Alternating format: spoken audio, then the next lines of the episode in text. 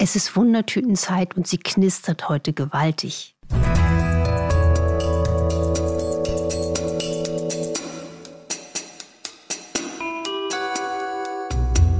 Dr. Anne Fleck, Gesundheit und Ernährung mit Brigitte.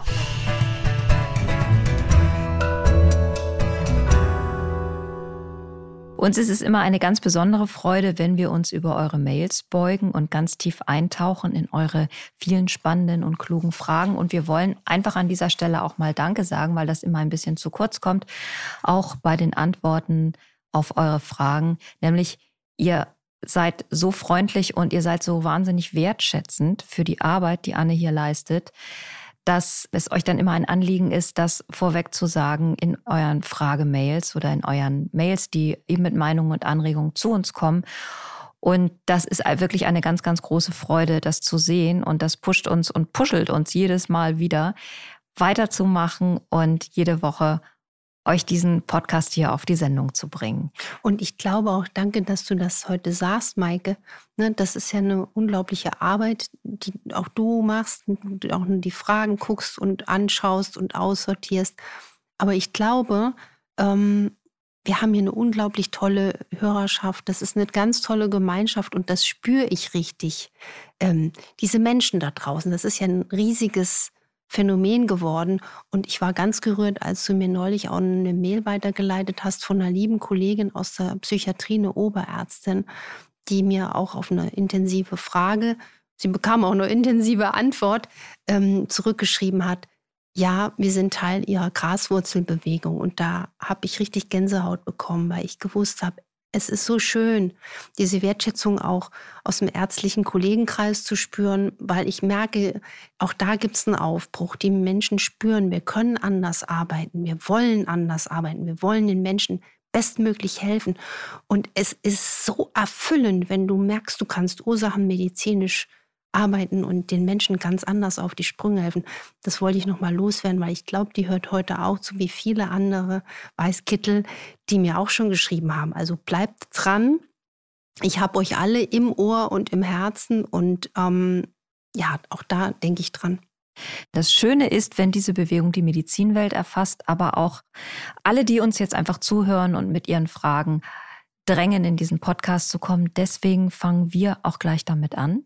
Und wir, das bin ich, Dr. Anne Fleck, genannt Doc Fleck. Und Maike Dinklage von der Brigitte. Ihr hört uns auf RTL Plus und auf allen anderen Plattformen. Ich habe seit meiner frühesten Jugend ein sehr schmerzhaftes Hautproblem, schreibt uns eine Hörerin. Nun konnte endlich eine Diagnose gestellt werden, Akne inversa. Das sind schmerzhafte Entzündungen im Bereich der Hautfollikel, vor allem in den Achseln und in der Genitalregion. Es ist so schlimm, dass ich einen Behinderungsgrad habe von 50 Prozent und das unbefristet. Jetzt möchte sie sich diesem Problem mit der passenden Ernährung nähern. Hast du da Tipps? Erstens frage ich mich aber auch bei so einer Frage, was könnte die Ursache für Akne inversa sein? Diese ganzen bakteriellen Infektionen oder Entzündungen kommen ja nicht ohne Grund. Auch da bewegt mich immer, findet man bei diesen Betroffenen noch eine Ursache. Jetzt, um das andere mal zu klären. Man weiß, dass die Akne inversa nicht durch Ernährung zwingend ausgelöst wird, aber die Ernährung kann indirekt positiven Einfluss auf den Verlauf der Erkrankung legen. Und man muss aber sagen, auch hier gibt es jetzt keine spezielle Ernährungsempfehlung. Es wäre eher allgemein zu sagen, individuell passend, ausgewogen das heißt, mit einem hohen Anteil vor allen Dingen an Pflanzenkost, Gemüse, Kräuter, Gewürze, zuckerarmes Obst, einem hohen Anteil gesundem Eiweiß aus der Quelle, die zu ihr passt und Kohlenhydrate, Brot, Nudeln, Reis, Kartoffeln wirklich in gesundem Maß, flexibel nach Bewegung und möglichst Zucker, Zuckeraustauschstoffe weiträumig umfahren.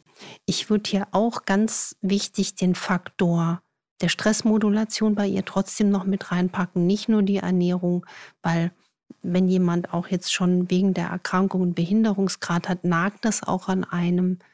Ich würde da niemals aufgeben, sondern alle Strippen versuchen in die Hand zu kriegen, wie wenn man auf so einem Gaul sitzt. Ich kann nicht reiten, aber ich finde das Bild schön der durchgehen will, dass man die Zügel wieder in die Hand nimmt, dass der Körper einen nicht nur dominiert, sondern dass der Körper spürt, der Geist bewegt die Materie. Weil dann geht auch noch mal bei sehr chronischen, bei sehr leidvollen Prozessen das Türchen auf. Und was ich auch sehr wichtig finde, dass sie wirklich versucht, auch über hochwertige Omega-3-Fettsäuren diesen Erkrankungsprozess auszubremsen. Eine Hörerin nimmt im Rahmen ihrer Hormonersatztherapie abends vom Schlafengehen eine Kapsel Progesteron ein. Jetzt fragt sie sich, unterbricht das nicht das Intervallfasten, was sie nahezu täglich praktiziert? Und da hört sie immer um 16 Uhr mit der Nahrungsaufnahme auf. Also man muss sehen, klassischerweise, da gibt es jetzt keine äh, Datenmenge dazu, diese kleinen Einnahmen machen in der Regel keinen starken Blutzuckerreiz, wenn man jetzt zum Beispiel ein Medikament einnimmt mit einem Schluck Wasser. Aber man sollte Medikamente oder auch Nahrungsergänzungen immer so einnehmen, wie es auch mit den behandelnden Ärzten abgestimmt wurde. Zum Beispiel, wenn man jetzt Schilddrüsenmedikamente einnimmt, dann muss man die ja morgens auf nüchternen Magen einnehmen. Da gibt es jetzt auch kein Zurück. Und deswegen ist es wichtig, auch wenn man jetzt unsicher wäre, sich einfach nochmal rückzuversichern. Ähm, deswegen, es gibt da immer wieder die Frage, auch in der Praxis, kann ich das in Abhängigkeit von der Fastenzeit nehmen? Ähm, es spricht da nichts dagegen. Ich würde nur auch immer ins Felde führen, also aus eigener Erfahrung, ich könnte nicht viele Nahrungsergänzungen schlucken auf nüchternen Magen. Dann dreht sich bei mir schon beim Gedanken gerade mein Magen um. Also da ist die Erfahrung, die meisten der Medikamente oder Nahrungsergänzungsmittel sind gut einzunehmen in Abstimmung mit der Mahlzeit. Eine Hörerin lässt uns intensiv teilhaben an ihren Ängsten, die sie befallen in Hinblick auf Intervallfasten und Abnehmen. Und zwar schreibt sie, ich habe leider über Jahrzehnte durch viele Ereignisse ein sehr hohes Gewicht angefuttert. Inzwischen habe ich 22 Kilo abgenommen und wie gesunde Ernährung geht, weiß ich dank Anne Fleck sehr gut. Aber ich habe Ängste, dass ich mit meinem hohen Gewicht zu wenig zu mir nehme, wenn ich 16, 8 Intervall faste und zwei Mahlzeiten am Tag ohne Zwischenmahlzeit esse. Ich habe Angst, dass ich irgendwann immer weniger essen darf, um weiter abzunehmen. Kann das bei einem so hohen Gewicht mit der Abnahme klappen, auch ohne Kalorien zu zählen und nur mit gesunder Ernährung? Und vor allen Dingen aber, wie komme ich weg von diesen Ängsten? Genau das ist das Thema bei dieser lieben Hörerin, das Thema Angst. Und da muss man als erstes quasi den Hebel ansetzen. Angst ist immer der größte Gegner der Heilung. Wenn Angst zu stark ist, wenn die Angst auf der Matte steht, dann stört sie unser Gefüge der Heilpotenziale. Deswegen würde ich dieser Patientin, sage ich jetzt mal, äh, unbedingt empfehlen, da reinzugehen. Zum Beispiel durch Atemübungen, durch jede Art der Form, wie sie mit sich Kontakt bekommt und ohne in die Angst zu gehen. Vielleicht hat sie es auch schon versucht, dass man auch mal über psychotherapeutische Ansätze, Hypnoseansätze, meditative Ansätze diese Angst angeht weil sie hat gut abgenommen. Sie weiß, wie es geht. Eigentlich spricht nichts dagegen, dass sie gesund und schlanker alt wird. Und sie sollte natürlich darauf achten, auch wenn sie sich da unsicher fühlt, sich nochmal eine gute professionelle Beratung einholen, dass man einfach guckt, was isst du denn in deinen zwei Mahlzeiten? Es ist auch Fakt, und das spürt sie ja auch, wenn sie zu wenig isst, fährt sie ja ihren Grundumsatz herunter. Und das wäre eigentlich schlecht. Sie sollte eigentlich heute mitnehmen, ausreichend sich satt essen, zwei Hauptmahlzeiten ist gut, wenn aber trotzdem mal ein Snack sein will und soll, auch gut.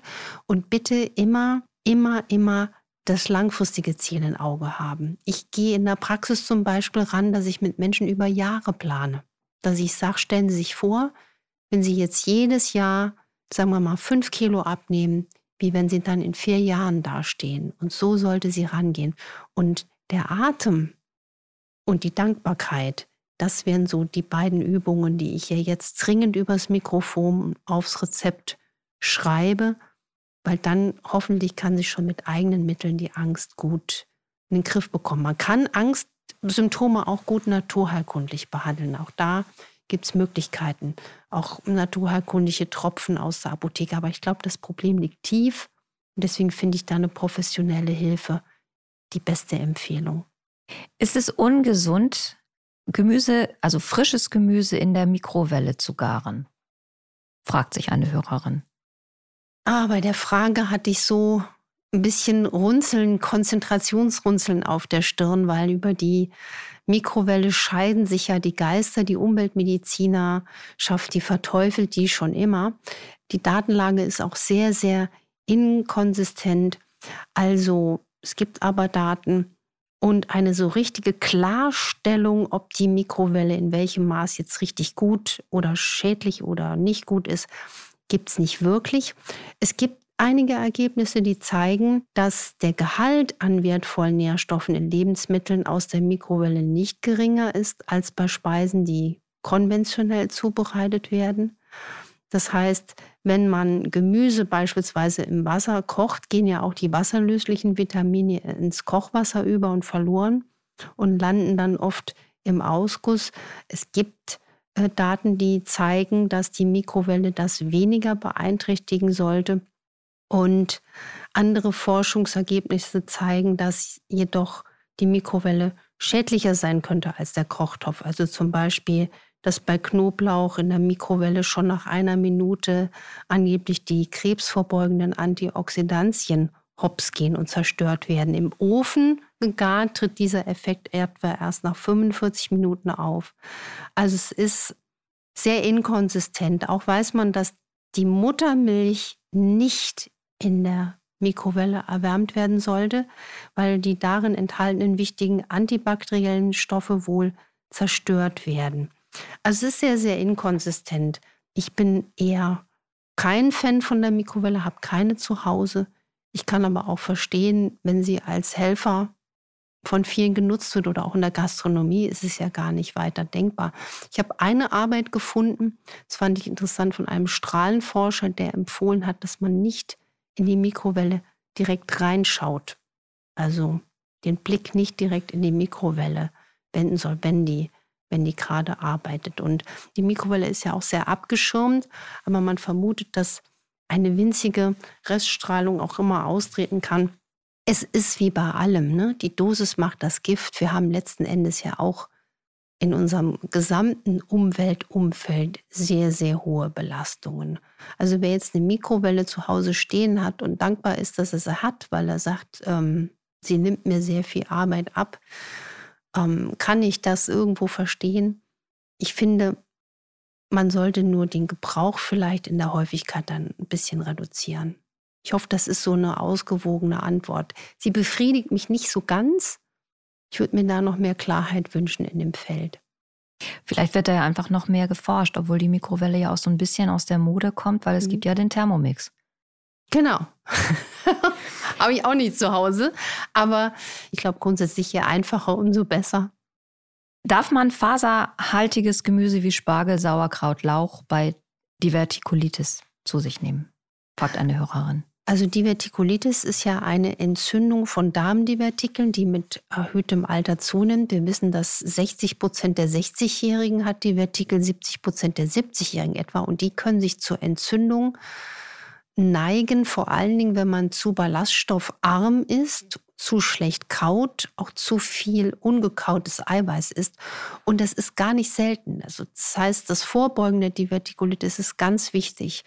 Wenn man dann leider schon mal sowas durch hat, dann weiß man, man muss wirklich kauen um sein Leben, sage ich immer in der Praxis. Und man sagt wirklich, dass diese stark faserhaltigen Gemüse, Spargel, Sauerkraut, Lauch eine Gefahr sein können, weil diese Fasern, wenn sie schlecht gekaut sind, können sich da äh, quasi um die Divertikel schlingen. Es gibt aber auch zum Beispiel neueste Daten, von US-amerikanischen Studien, wo man früher gesagt hat, die Leute sollen gar keine Nüsse essen. Auch das wäre eine Gefahr. Heute weiß man, dass Kauen entscheidet.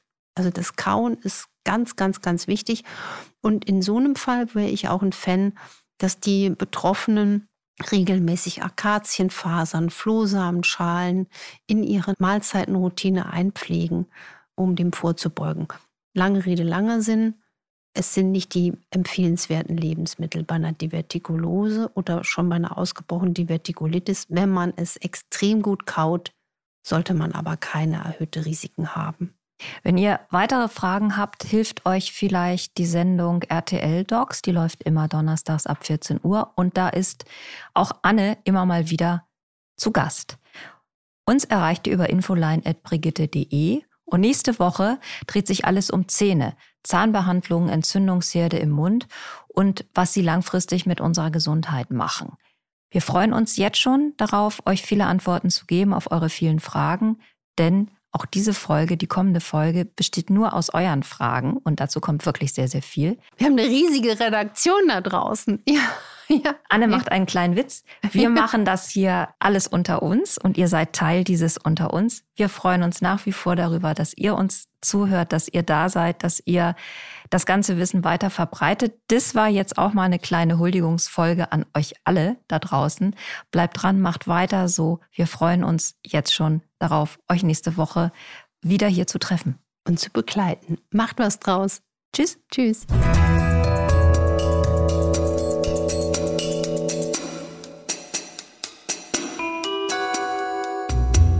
Dr. Anne Flecke, Gesundheit und Ernährung mit Brigitte.